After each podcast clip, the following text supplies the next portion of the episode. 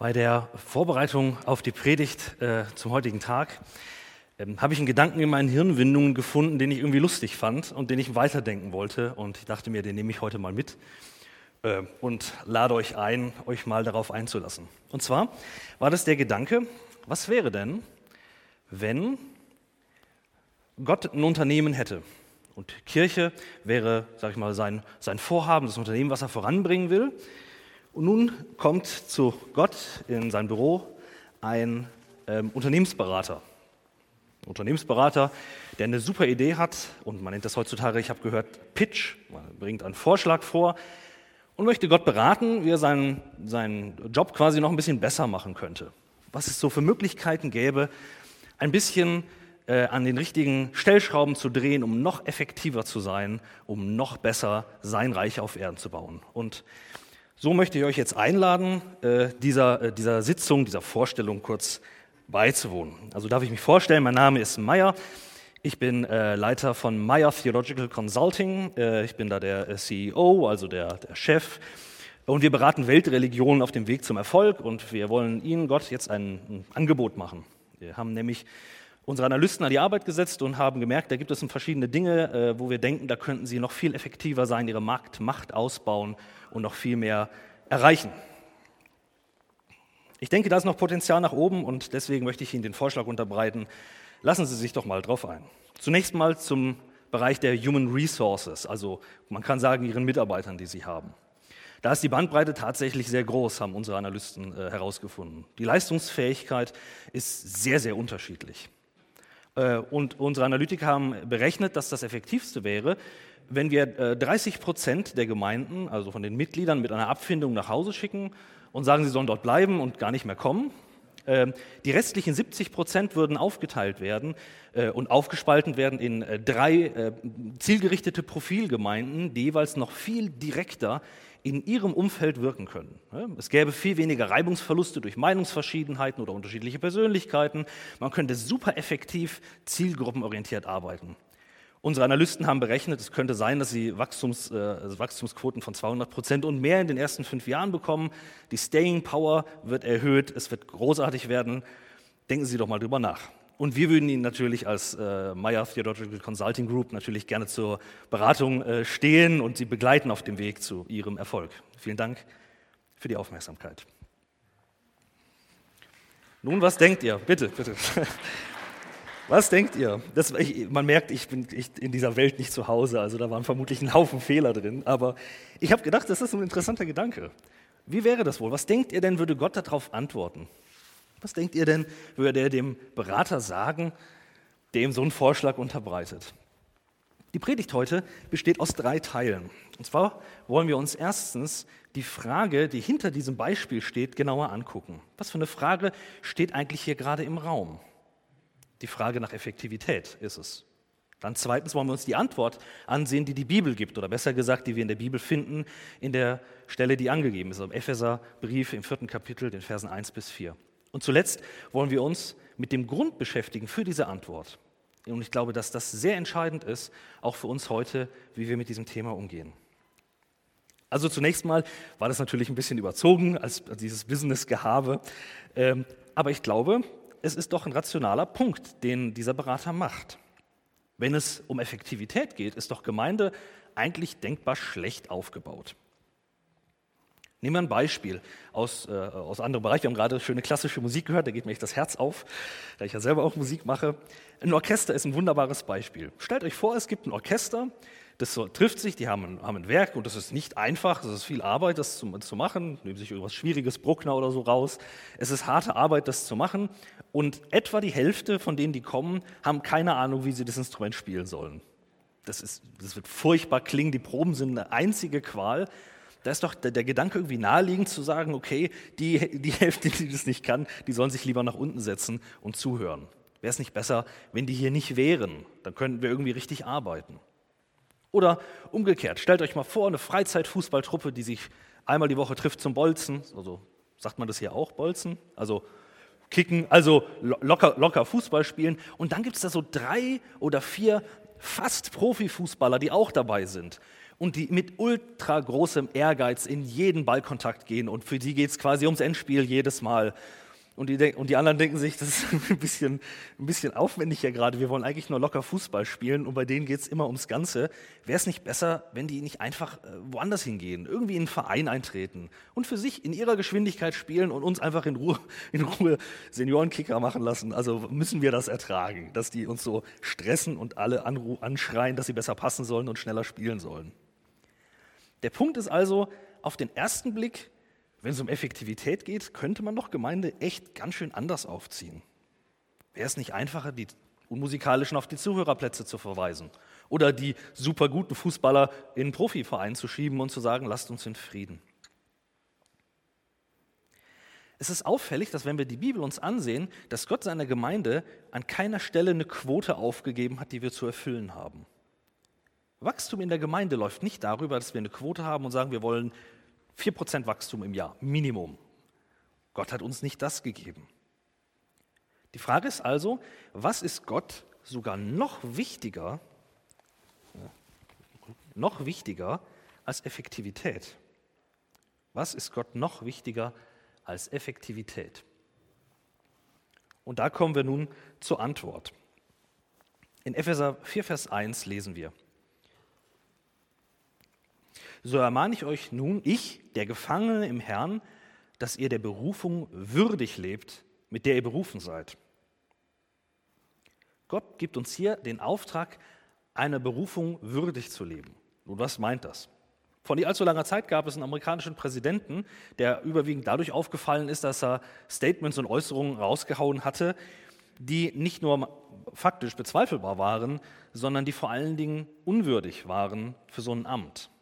Und das war das, was in der Öffentlichkeit ganz besonders fies aufgestoßen ist. Es entspricht einfach nicht seiner Rolle als Präsident, auf diese Art und Weise, auf so eine herabwürdigende Art und Weise über andere Menschen zu sprechen. Da haben wir in der Öffentlichkeit gemerkt, okay, da, da bricht was auseinander. Da gibt es die Rolle und die Würde, die mit diesem Amt einhergeht, und dann das Verhalten auf der anderen Seite. Da war es irgendwie ganz eindeutig, das passt nicht zusammen. Die Berufung, die wir als Christen bekommen haben von Gott, ist viel größer und wertvoller als die eines Präsidenten auf der Welt. Noch sehr viel wichtiger und bedeutsamer. Und Gott hat uns gesagt, wir sollen dieser Berufung würdig leben. Das heißt, als Christen sollen wir versuchen, integer zu leben und das, was wir sagen, in unserem Handeln auch wiederzuspiegeln. So gebrochen das manchmal auch sein mag, aber das ist das Ziel und das sollen wir tun.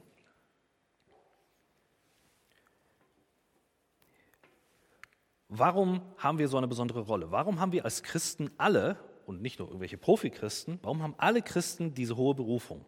Das lesen wir in den Kapiteln vorne dran. Werden wir jetzt nicht in äh, jedem einzelnen Punkt darauf eingehen, aber wenn dich das interessiert, in den Kapiteln 1 bis 3 wird im Grunde die Basis von dem Ganzen gelegt. Was ist quasi äh, das Fundament, worauf diese Behauptung kommt, zu sagen, ihr sollt jetzt dieser Berufung würdig leben? Da heißt es zum Beispiel, dass wir von Gott erwählt sind vor Grundlegung der Welt.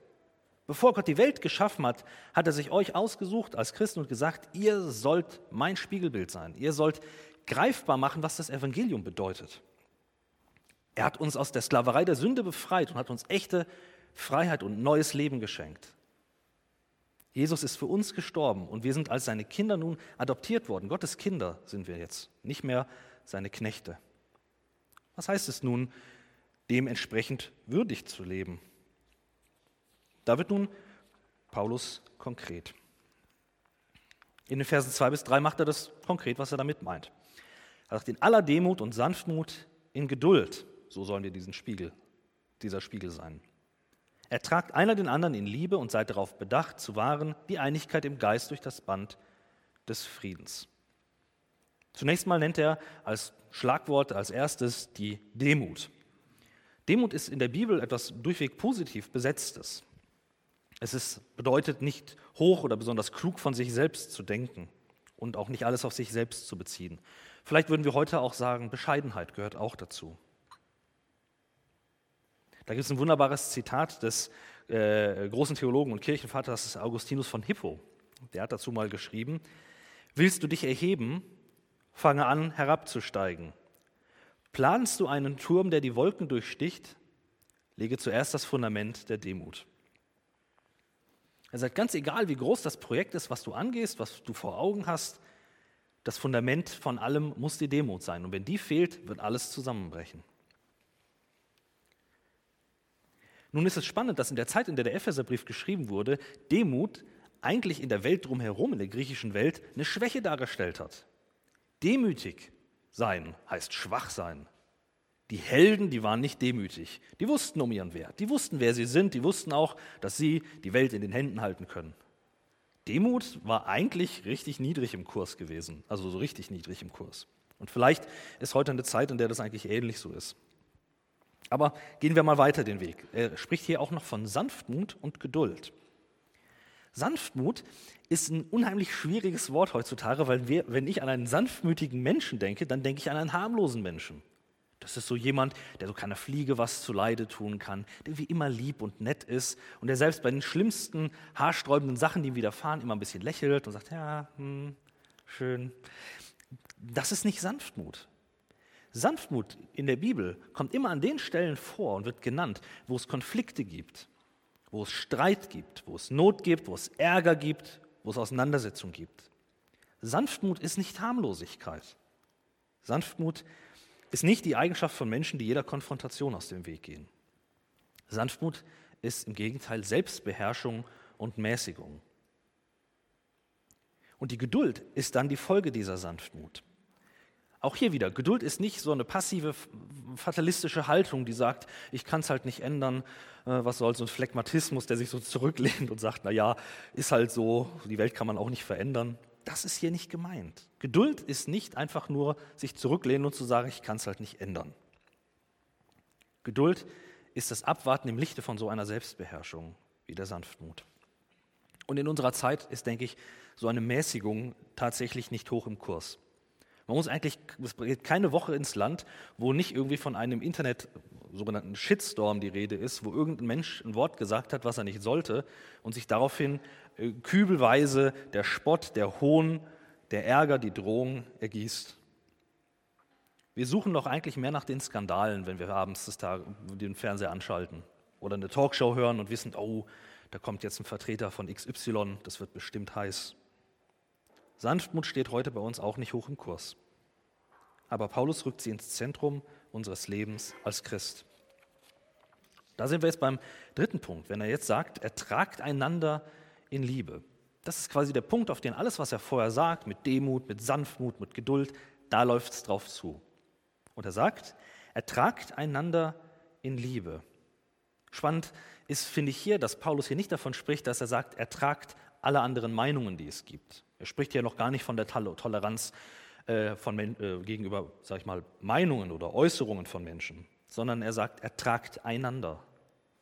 Es bezieht sich auf andere Menschen, nicht nur auf Meinungen. Das ist also noch viel mehr als die Wahrung von Meinungsfreiheit. Er tragt einander meint, es geht hier um den Menschen. Situationen kann man aushalten, aber Menschen muss man ertragen. Und deswegen ist es hier auch genannt an dieser Stelle. Die Einheit in der Gemeinde wird nicht dadurch gewahrt, dass wir einander nur aushalten, sondern wir müssen einander ertragen in Liebe. Und das ist, glaube ich, eine große Zumutung an der Stelle, wenn er sogar sagt, es reicht noch nicht mal, dass wir den Menschen ertragen, sondern er sagt, so, wir sollen es auch noch in Liebe tun. Dann denke ich, Paulus, erwartest du da nicht ein bisschen viel? Reicht es nicht aus, wenn wir so ein bisschen kleinere Brötchen backen und sagen, okay, wir, wir können irgendwie beieinander bleiben, muss ich es dann auch noch in Liebe tun? Das ist irgendwie so ganz anders als das, was ich sonst in der Welt auch erlebe. Selbst im Berufsleben ist es doch so, dass man überwiegend den, den man überhaupt nicht ausstehen kann, halt einfach ertragen muss. Und sagen würde, ja gut, ich muss es irgendwie erleben, der ist halt jetzt in meinem Büro drin, ich kann nicht verhindern, dass er viel zu laut immer auf seiner Tastatur rumhackt, was soll ich machen? Paulus ruft uns also jetzt auf, an dieser Stelle eine Gegenkultur zu sein. Er sagt, so wie ihr hier umgeht, so ist das drumherum nicht, aber ihr sollt hier einen großen Unterschied machen. Wir sollen eine Gegenkultur sein, weil es unserer Berufung entspricht. Aber letztlich sollen wir Gegenkultur sein, weil es Gott selbst entspricht. Jesus Christus spricht von sich selbst, dass er sagt, seht mir an, ich bin demütig und von Herzen sanftmütig.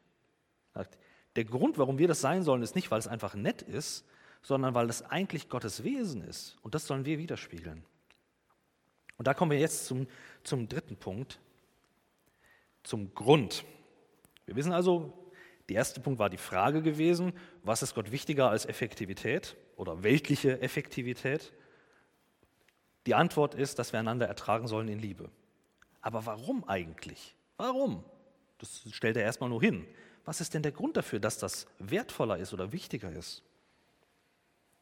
Vielleicht sitzt du gerade hier und bist an dieser Stelle der Predigt herausgefordert oder überhaupt über solche Sätze, wie Paulus sie schreibt, herausgefordert. Vor nicht allzu langer Zeit hatten wir hier in der Gemeinde eine Situation, wo eine Entscheidung getroffen wurde, das habt ihr vermutlich alle mitbekommen, über die Kindertagesstätte, die äh, geplant war und angedacht war. Und die Folge des Ganzen war, dass es Ärger gab, dass es Schmerzen gab, Enttäuschung, Frustration, das Gefühl, gebremst zu werden und das Gefühl, übergangen worden zu sein oder überfahren worden zu sein. Dieser bunte Blumenstrauß an verschiedenen negativen Emotionen, Erfahrungen war da. Und in so einer Situation ist es leicht, dieses Bild des Dirigenten zu bekommen, der sagt, wäre es nicht leichter, wäre es nicht einfacher, könnte man das nicht irgendwie vereinfachen? Wäre es nicht leichter, wenn Person X nicht da wäre oder Y nicht da wäre oder wie auch immer? Das ist absolut naheliegend und menschlich gesehen nachvollziehbar. Oder umgekehrt mit dem Fußballern-Beispiel, das wäre genau das gleiche gewesen. Warum ist für Gott wohl die Einheit und der Umgang miteinander wertvoller als das, was wir menschlich gesehen als Effektivität bezeichnen würden?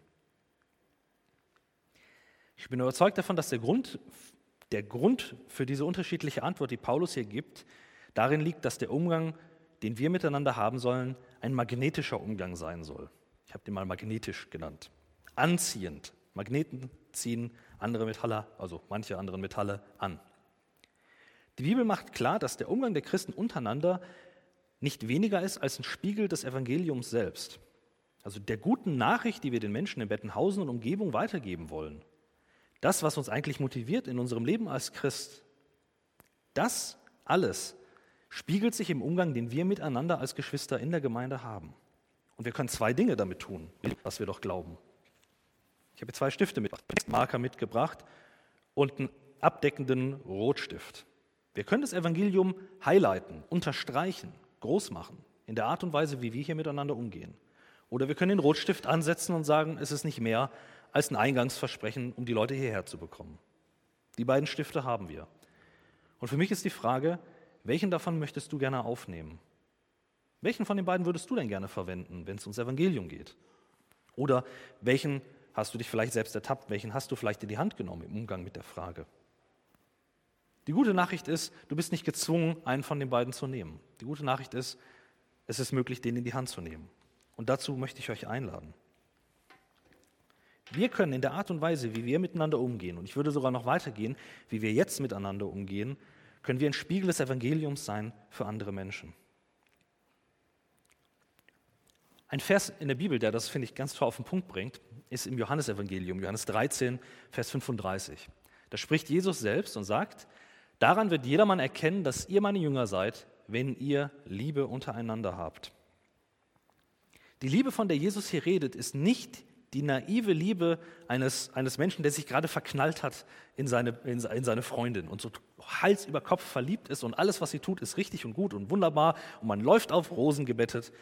Aber das ist nicht die Liebe, von der Jesus hier spricht. Die Liebe, von der Jesus hier spricht, ist keine naive Liebe, die die ersten paar Monate vielleicht anhält, sondern es ist die Liebe, die am Ende steht. Es ist die Liebe, die am Ende steht und nicht am Anfang. Verliebt sein kann jeder, aber wahre Liebe, beständige Liebe braucht Opfer. Wir wollen als Gemeinde danach fragen, wie wir Menschen in Bettenhausen und der Umgebung erreichen können. Und das ist eine drängende Frage, denn das Evangelium ist eine drängende Botschaft. Das kann nicht warten. Aber die Frage ist, erreichen wir auch den, der zwei Reihen weiter von uns sitzt, der vielleicht mit verschränkten Armen hier sitzt? Erreichen wir auch den mit dem Evangelium? Erreiche ich den mit dem Evangelium? Der erste Schritt zu einer Kultur der Evangelisation, wo wir nicht nur Aktionen machen, wo wir versuchen, Leute einzuladen, sondern sagen, wir leben das Evangelium und laden Menschen dazu ein. Dieser erste Schritt, den wir gehen können, ist ein Schritt, den wir miteinander gehen können. Und das ist der Grund, warum Jesus oder Paulus äh, in dem Text, den wir haben, an der Stelle Paulus so einen großen Wert auf diese Einheit legt. Der ist kein Sozialromantiker. Der sitzt nicht da und sagt, die Welt wäre doch so viel harmonischer, wenn es so wäre. Weil das war es auch damals nicht. Wenn man die Briefe sieht, die Streitigkeiten, die die hatten, da flogen wirklich die Fetzen und zwar so richtig. Die Liebe, von der ich hier spricht, ist eine erprobte Liebe, eine belastbare Liebe, eine greifbare Liebe. Der erste Schritt zu einer solchen Kultur ist der Schritt, den wir miteinander gehen. Sonst laden wir zu einer Menschen zu einer Gnade ein, die wir uns nicht mal selbst gewähren können. Und vielleicht sagst du, okay, Martin, du hast recht, ich merke, da bin ich irgendwie, es fällt mir schwierig, ich, ich, da ist einfach ganz viel in mir drin. Wie komme ich denn jetzt zu dieser Liebe? Wie komme ich denn von der Position, wo ich bin, wo vielleicht eher noch Ärger ist oder Enttäuschung oder Müdigkeit auch, wie komme ich denn da von diesem Schritt, den nächsten, weiter hin zu dieser Liebe? Da möchte ich dir einen Rat geben, der schon viele, viele Ehen auch gerettet hat, in denen die Liebe erkaltet ist. Und zwar handle so, als ob du sie hättest. Handle so, als ob du sie hättest. Das ist, meint nicht, dass man sich selbst belügen sollte, aber ich kann kurz erklären, was es meint. Handle so, als ob du sie hättest. Tue Dinge, die Menschen aus Liebe tun, und du wirst merken, dass die Liebe in dir selbst entfacht wird. Wenn du sagst, ich handle in Liebe erst in dem Moment, wo ich sie innerlich verspüre oder immer innerlich verspüre, dann wird dieser Zeitpunkt nie kommen. Als Menschen glauben wir nämlich, dass die Reihenfolge meistens doch die sein soll. Ich liebe etwas und dann opfere ich mich für diese Sache auf. Biblisch gesehen ist die Sache aber umgedreht. Das, wofür ich mich aufopfer, das ist das, was ich auch liebe. Bei Jesus Christus war es nämlich selbst genau dieser Weg gewesen. Jesus hat nicht in die Zeit gesehen und hat gesehen, oh, die sind so unwiderstehlich. Also, der Martin ist so klasse, den muss ich einfach lieb haben, der ist echt cool. Überhaupt gar nicht, sondern als er darunter gesehen hat, hat er mein kaputtes Herz gesehen. Nicht mehr als das, meine Schuld, meine Sünde. Nichts an mir war irgendwie besonders ansprechend, dass Gott gesagt hätte, ich muss den nehmen. Aber das, was mich wertvoll macht in seinen Augen, ist, dass er sich für mich hingegeben hat. Sein Opfer macht mich wertvoll. Nicht ich bin in mir selbst drin wertvoll und deswegen ist Jesus gekommen und hat sich für mich hingegeben. Das ist die Reihenfolge, die mein Herz verändern kann. Und ich gebe dir den Ratschlag und den Tipp, und ich möchte mit dir ringen darum, das zu probieren. Es funktioniert wirklich. Das meint nicht, dass man ähm, gute Miene zu bösem Spiel macht und immer lächelnd durch die Gegend läuft und nun oberflächliche Dinge für andere Menschen tut. Das meine ich gar nicht und das würde auch nicht funktionieren. Und doch ist es so, dass durch das Opfer, indem ich mich für etwas einsetze, die Liebe in mir wachsen kann. Wenn du also auf der Suche nach einer Liebe ist, die auch sich zu, die Möglichkeit hat, den anderen zu erreichen, der vielleicht so anders tickt als ich, ist das der Weg. Gib dich hin und du wirst sehen, dass die Liebe folgen wird. Amen.